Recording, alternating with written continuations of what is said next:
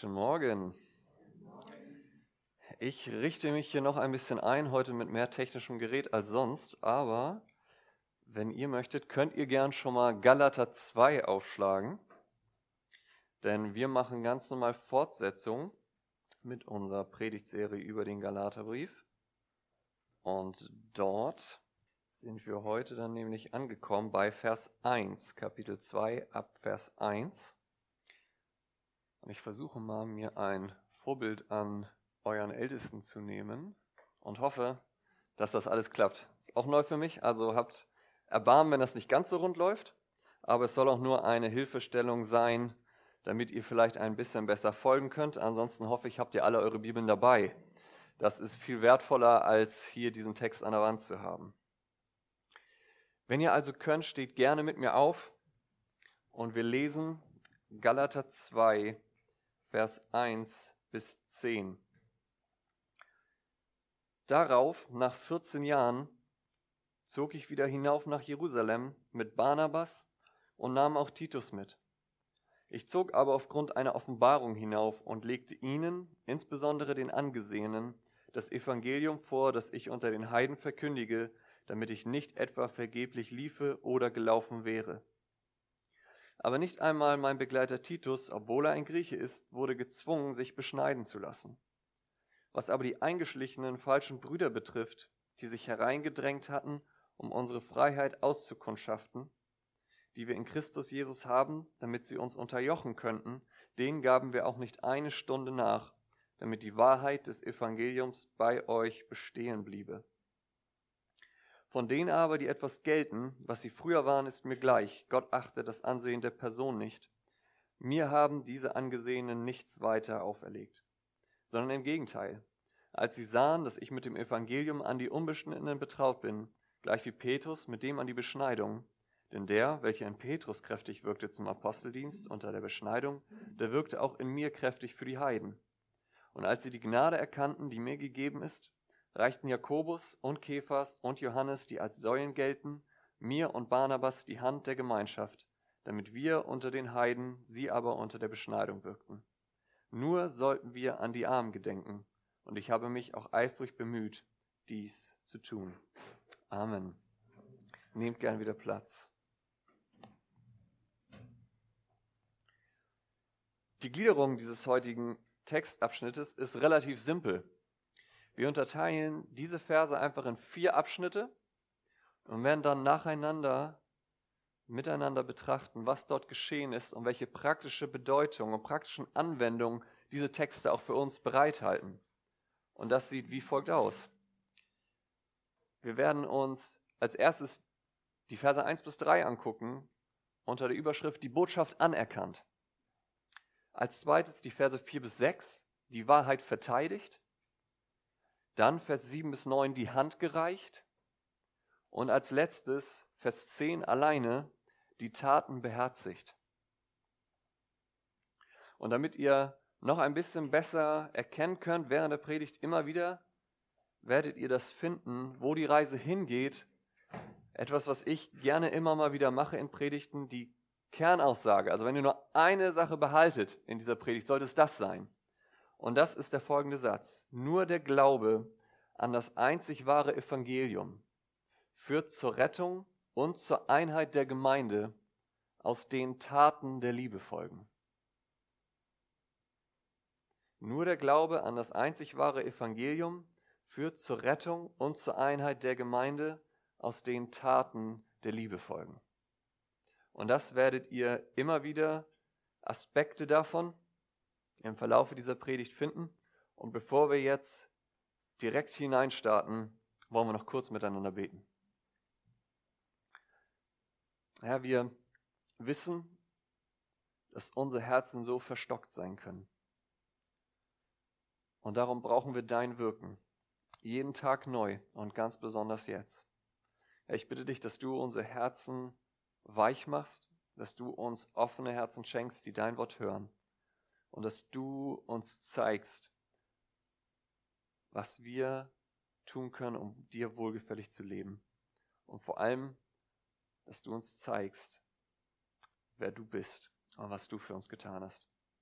Also segne jetzt dein Wort und schenk uns deine Gnade. Amen. Wir fangen also an mit Punkt Nummer eins: die Botschaft anerkannt, die Verse 1 bis 3. Bevor wir die noch einmal lesen, kann ich euch sagen, hier setzt Paulus eigentlich seine Beweisführung fort, von der wir schon letzten Sonntag von Falk gehört haben. Daher noch einmal kurz zur Erinnerung, was denn geschehen war, damit wir also jetzt verstehen, warum Paulus hier weitermacht oder inwiefern er weitermacht. Paulus hatte auf seinen Missionsreisen das Evangelium verkündigt und viele Gemeinden gegründet, unter anderem in dem Gebiet von Galatien. Doch schon kurze Zeit später schlichen sich Menschen in die Gemeinde ein, die ein anderes Evangelium predigten, obwohl Paulus doch auch schreibt in Galater 1, Vers 6 bis 7, dass es doch kein anderes Evangelium gibt. Doch um zu erreichen, dass die Galater nun ihn, diesen falschen Lehrern oder auch sogenannten Judaisten, Glauben schenken und nicht mehr Paulus, mussten sie Paulus irgendwie diffamieren, ihn herunterspielen, ihn schlecht machen. Daher sagten sie, dass Paulus doch gar keine Autorität habe. Er ist doch gar keiner der Apostel. Er habe Jesus auch nie gesehen, er sei ihm nie persönlich begegnet. Und seine Botschaft, naja, die hat er sich von Menschen irgendwie abgeguckt, ein bisschen von seiner Lehre hinzugefügt und daher sei sie auch nicht so genau und entspreche auch nicht wirklich der Wahrheit.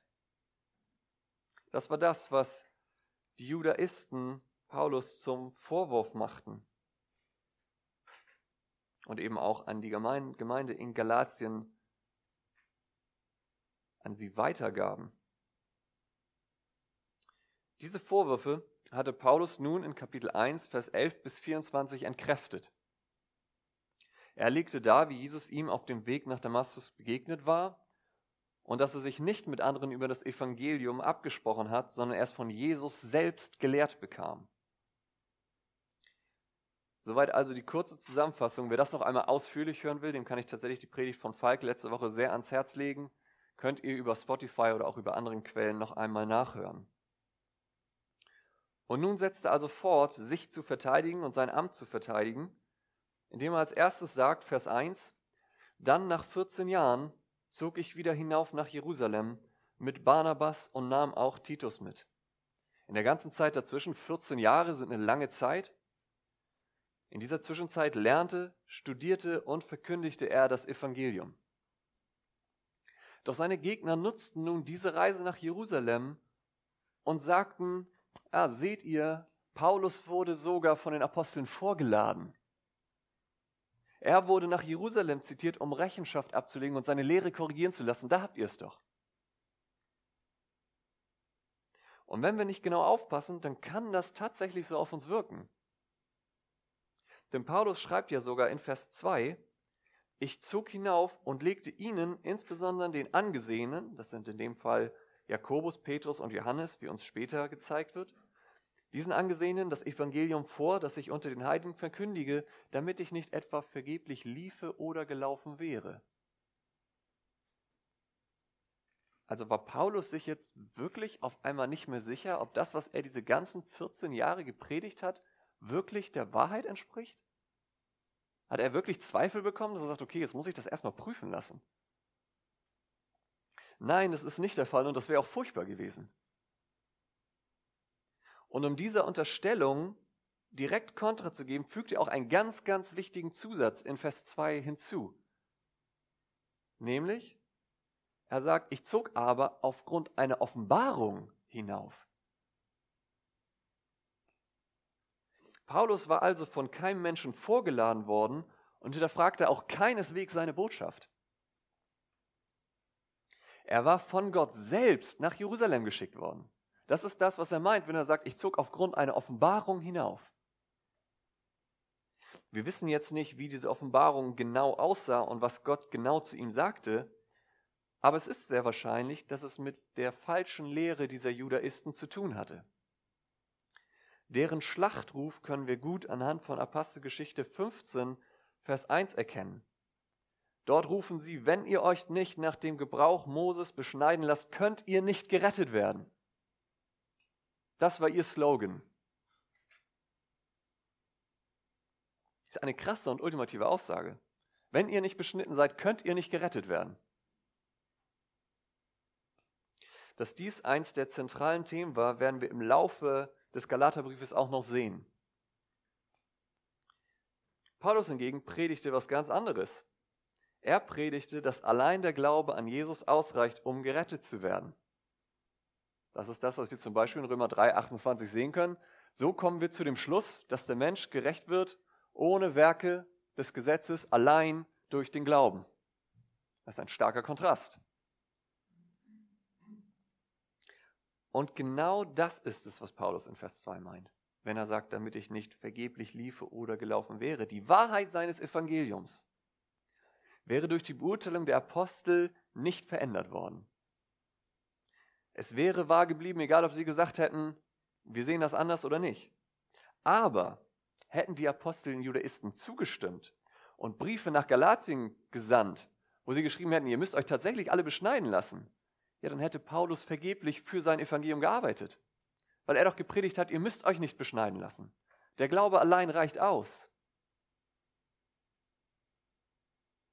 Und gleichzeitig hätte das auf lange Sicht ebenfalls bedeutet, dass es zu einer Spaltung zwischen Juden und Heidenchristen gekommen wäre. Die Apostel in Jerusalem hätten das eine verkündigt und Paulus das andere. Und ich kann euch sagen, die Wahrscheinlichkeit, dass Heiden sagen, auch wenn ich mich nicht beschneiden lassen muss, dann glaube ich lieber das, ist sehr groß.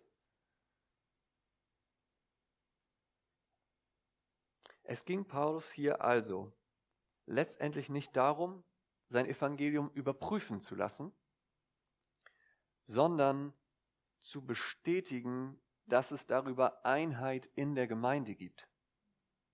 Das ist der zentrale Punkt. Es ging um die Einheit der Gemeinde. Denn ohne Einheit kann die Gemeinde nicht lange existieren.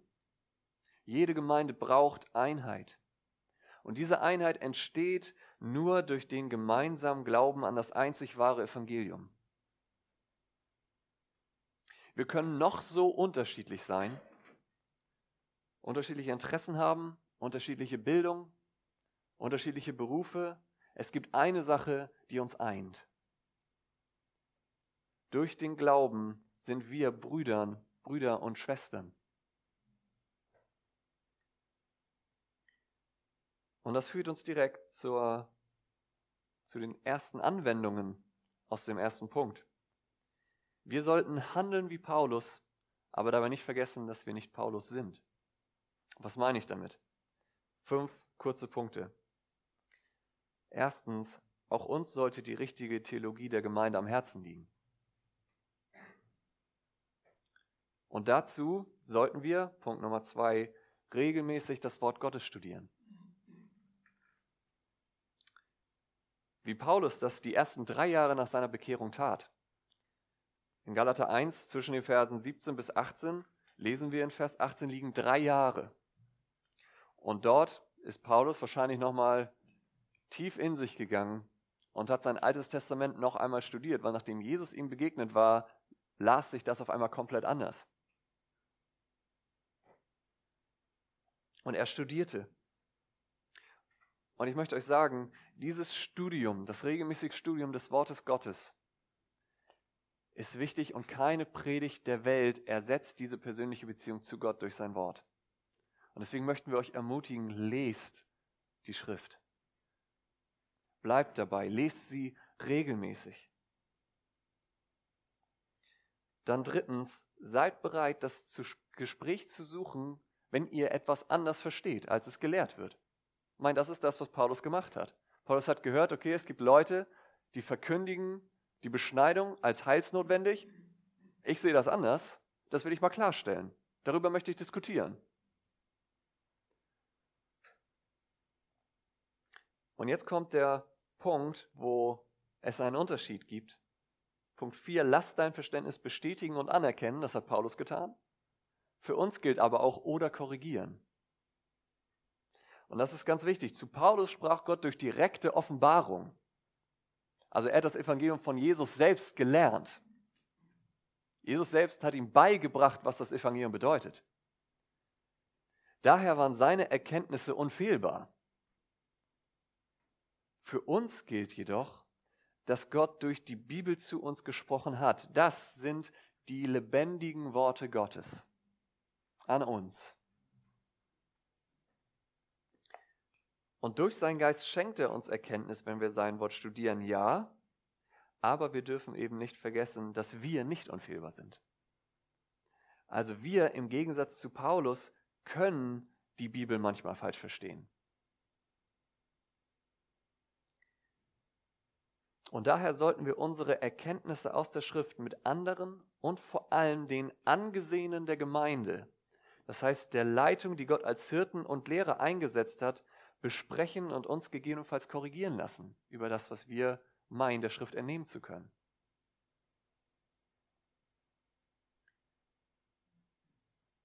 Im besten Fall bringen wir durch das, was Gott uns gezeigt hat, die anderen zum Nachdenken und ermutigen sie dadurch. Es kann viel Ermutigung bereithalten, wenn wir das, was wir aus der Schrift lernen, mit anderen teilen. Und sie sagen, oh, das habe ich noch nie so gesehen. Und im anderen besten Fall gibt uns das die Möglichkeit, falsche Gedanken, die wir über die Schrift haben, korrigieren zu lassen. Wir sagen, das habe ich hier gelesen und ich verstehe es so und so und ich spreche mit Arthur oder Falk darüber und die sagen, du Matze, ich glaube, das verstehst du falsch. Guck dir doch mal den Kontext an und guck doch mal, was da wirklich gemeint ist. Dann ist das für mich die Möglichkeit zu sagen, oh, okay, stimmt, ihr habt recht. Da war ich wohl auf dem Holzweg. Egal wie es kommt, in beiden Fällen dient es dazu, Punkt 5, die Einheit in der Gemeinde zu fördern.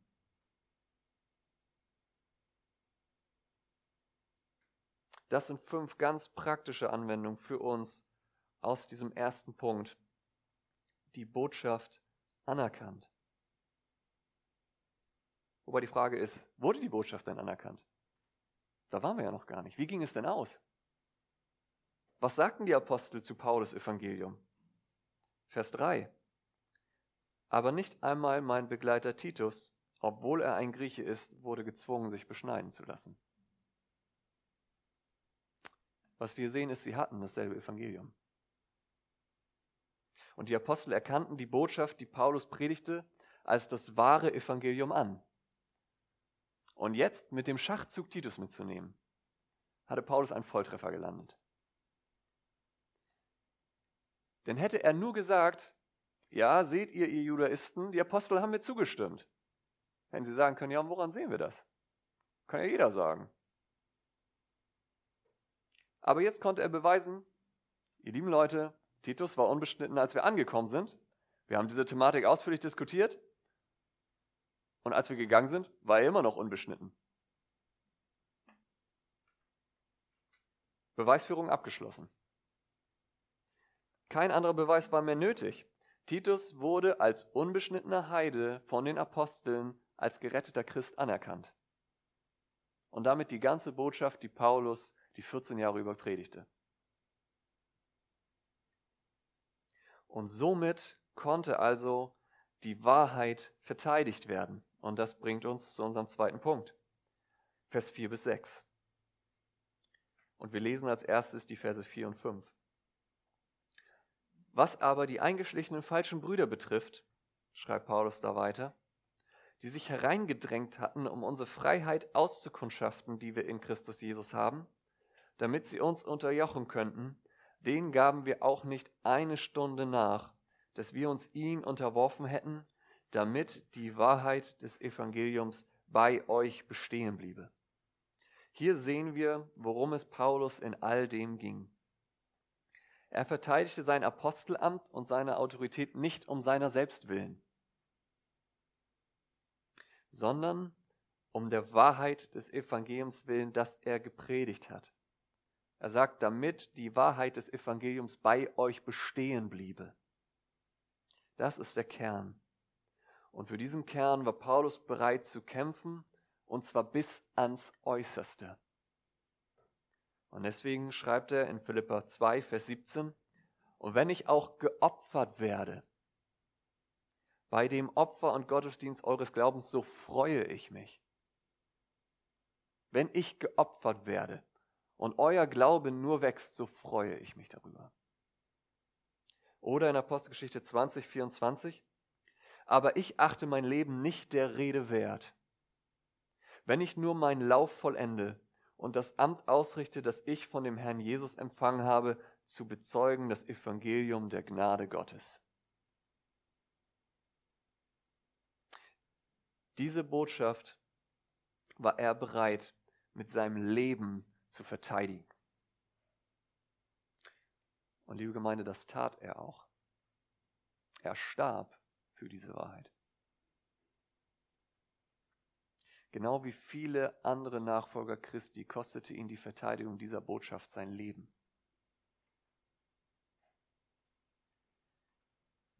Doch welche Botschaft kann von so großer Bedeutung sein, dass Männer und Frauen bereit waren zu leiden und zu sterben?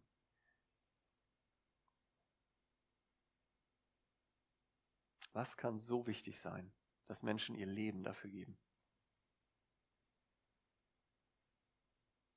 Die Nachricht ist ganz einfach. Glaube an den Herrn Jesus Christus. So mehr nicht, magst du jetzt fragen? Mehr nicht? Ja, ganz genau. Mehr nicht. Denn Christus selbst tat alles.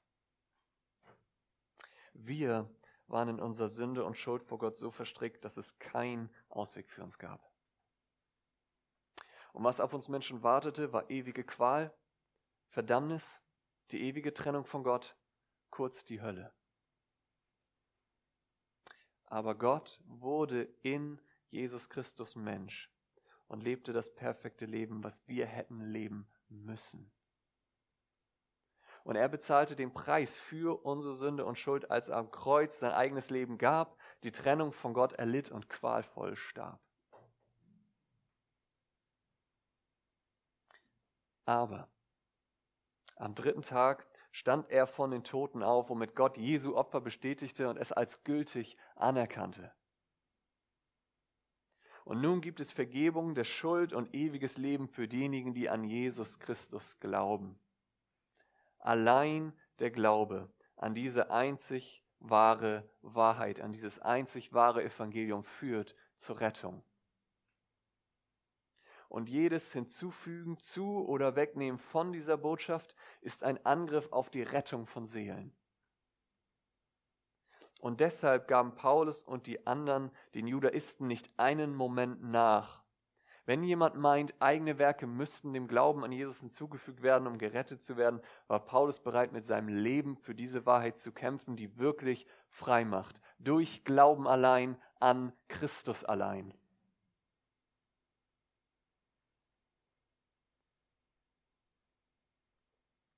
Was lernen wir daraus? Zwei Punkte. Nummer eins, jeder von uns sollte bereit sein, so für die Wahrheit des Evangeliums zu kämpfen und sie zu verteidigen. Keine Kompromisse, keine Verwässerung oder Verzerrung, wenn es um das Evangelium der Gnade geht. Ja, es kann Leid, Ausgrenzung, Unannehmlichkeiten, Verfolgung und vielleicht irgendwann sogar den Tod bedeuten. Aber was würde Paulus dazu sagen? Paulus würde sagen, ich achte mein Leben nicht für wertvoll. Aber diese Botschaft, die Menschen Rettung, Freiheit und ewiges Leben bringt, ist wertvoller als alles andere und jedes Opfer wert, selbst wenn es mich mein eigenes Leben kostet. Lasst uns dafür beten, dass wir bereit sind, so für das Evangelium der Gnade Gottes einzustehen und es zu verteidigen. Und zweitens, wir müssen lernen, zentrale Wahrheiten von Gewissensfragen zu unterscheiden. Es gibt viele Dinge, über die man sich in der Gemeinde uneinig sein kann. Das fängt bei dem Musikstil an, der vorne äh, praktiziert wird, wiedergegeben wird. Kann über Sachen wie Gottesdienststrukturen gehen, aber auch Dinge, die im privaten Bereich gehen, wie zum Beispiel die Erziehung. Über all das können wir diskutieren und können unterschiedliche Meinungen darüber haben. Genauso kann es für jemanden von seinem Gewissen her vollkommen richtig sein, überhaupt keinen Alkohol zu trinken, weil er sagt, ich habe in der Vergangenheit erlebt, wie das meine Familie kaputt gemacht hat. Vollkommen berechtigt. Wenn er daraus aber eine allgemeingültige Ordnung macht und sagt, jeder, der Alkohol trinkt, kann kein gläubiger Christ sein, dann ist er einem Evangelium Plus Denken verfallen. Denn solch eine Aussage finden wir in der Schrift nirgendwo. Ja, was die Schrift uns sagt, ist, wir sollen maßvoll und behutsam mit dem Thema Alkohol umgehen. Vollkommen richtig. Aber es gibt keine Aussage, die besagt, dass jeder, der Alkohol trinkt, automatisch ungläubig ist.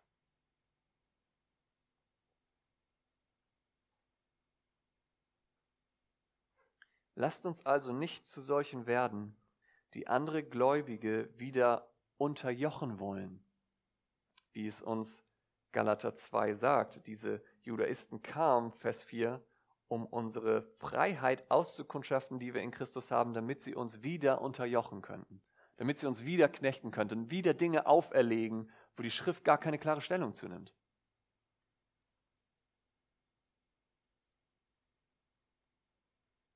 Lasst uns anderen keine Gesetze auferlegen, die Gott in seinem Wort nicht gibt. Für alle anderen klaren Gebote Gottes wollen wir einstehen, ja. Aber wir wollen keine Gesetze anderen auferlegen, die Gott nicht gibt.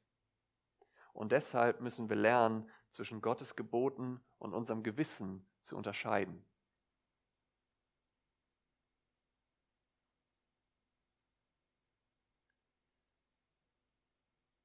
Paulus verteidigte also das wahre Evangelium, indem er sagte, ich predige Christus allein, ohne Abstriche und ohne Addition.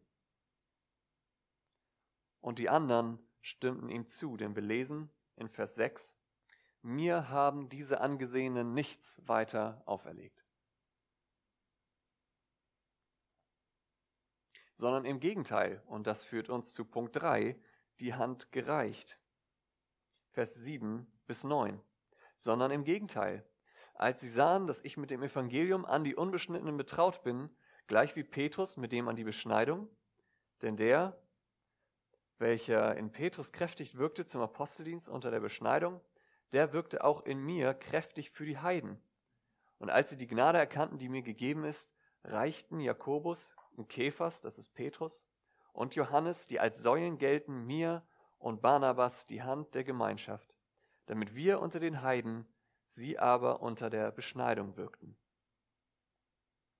Hier sehen wir nun, wie der gemeinsame Glaube an das Evangelium Einheit bewirkte. Dabei ist es wichtig festzuhalten, ihre Einheit geschah auf Basis der gemeinsamen Lehre. Wir können nicht, wenn jemand anders sagt, Christus ist gar nicht für deine Sünden gestorben, sagen, hey, lass uns trotzdem eins sein, ist doch alles egal. Das geht nicht. Ihre Einheit basierte auf gemeinsamer Lehre.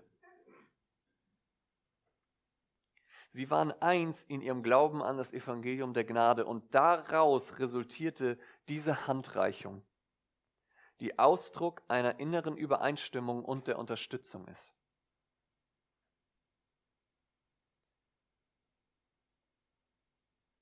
Anwendung für uns. Auch wir sollten unter der Voraussetzung, dass Einheit im einzig wahren Evangelium und der Treue gegenüber dem Wort Gottes besteht, anderen die Hand reichen. Das bedeutet sowohl, dass wir andere Pastoren und Gemeinden in unserem ganzen Land, die das wahre Evangelium predigen, unterstützen, dass wir für sie beten, dass wir auch bereit sind, mit ihnen gemeinsame Veranstaltungen zu unternehmen, sie auf jegliche Form zu unterstützen und ihnen zu helfen. Genauso aber auch Menschen innerhalb der Gemeinde, die einen anderen Dienst im Fokus haben als wir. Ist euch das im Text aufgefallen? Wir lesen in den Versen 7 bis 9, dass Paulus eigentlich schreibt, naja, sie erkannten, dass mir eine Gnade gegeben ist, deswegen ging ich unter die Heiden, sie aber unter die Beschneidung. Es kann uns so leicht passieren, wenn jemand anders, auch wenn er das gleiche Evangelium hat, das gleiche Evangelium liebt, aber einen anderen Fokus in seinem Dienst hat, wir ganz schnell in Konkurrenzdenken verfallen. Das heißt, wenn ich es auf dem Herzen habe, dass unsere Predigten besser werden müssen, wir noch mehr Christus predigen müssen und jemand anders kommt und sagt, ja, das ist richtig, aber mir liegt auch der Kinderdienst so sehr am Herzen. Unsere Kinder müssen doch auch von Jesus hören. So, nein, aber die richtige Predigt ist viel wichtiger. Das ist nicht in Ordnung. Daran sehen wir, dass es verschiedenen Fokus geben kann, aber es ist die Liebe für selbe Evangelium.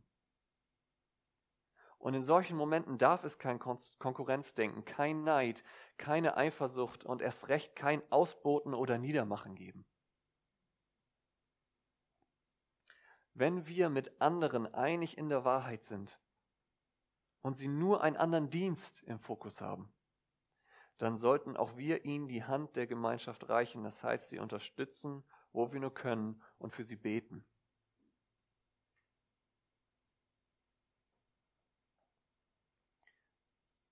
Denn, und das führt uns zu unserem vierten und letzten Punkt, die Taten beherzigt.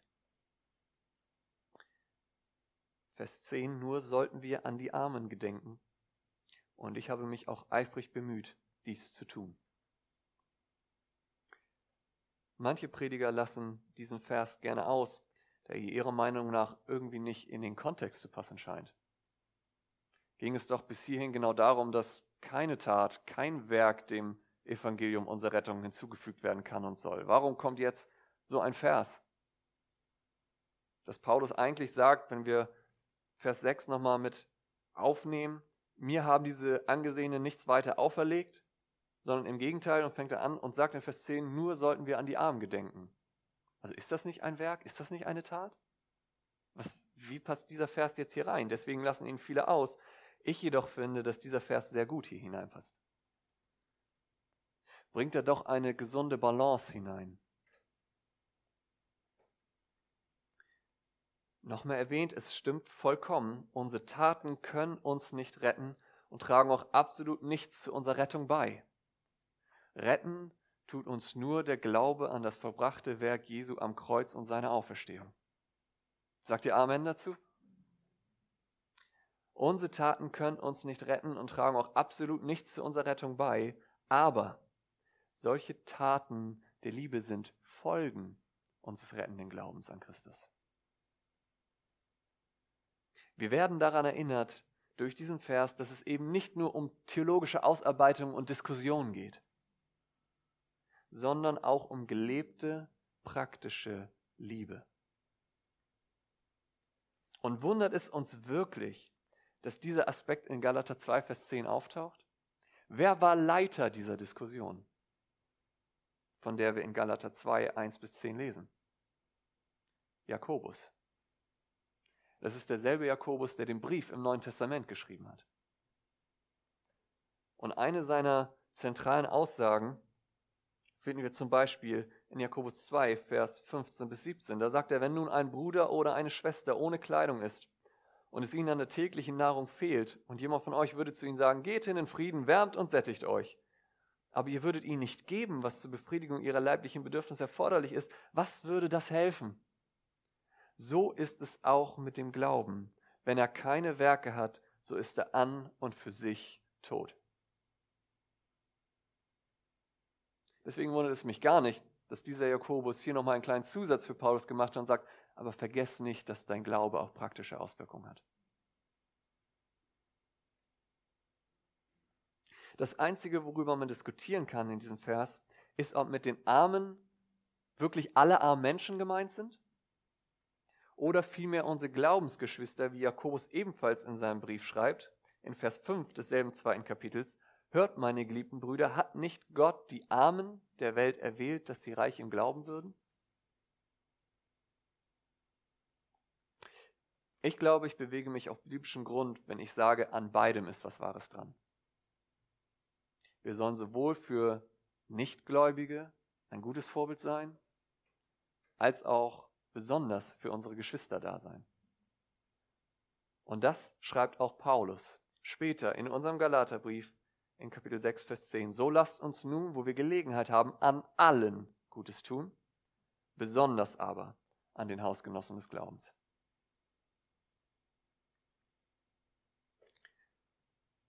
Zur Anwendung bräuchte ich eigentlich nicht so viel sagen. beschäftige dich nicht ausschließlich mit Theologie. Nicht ausschließlich, das ist wichtig. Beschäftige dich mit Theologie, ja, aber nicht ausschließlich, sondern lass deinem Glauben auch Taten der echten Nächstenliebe folgen.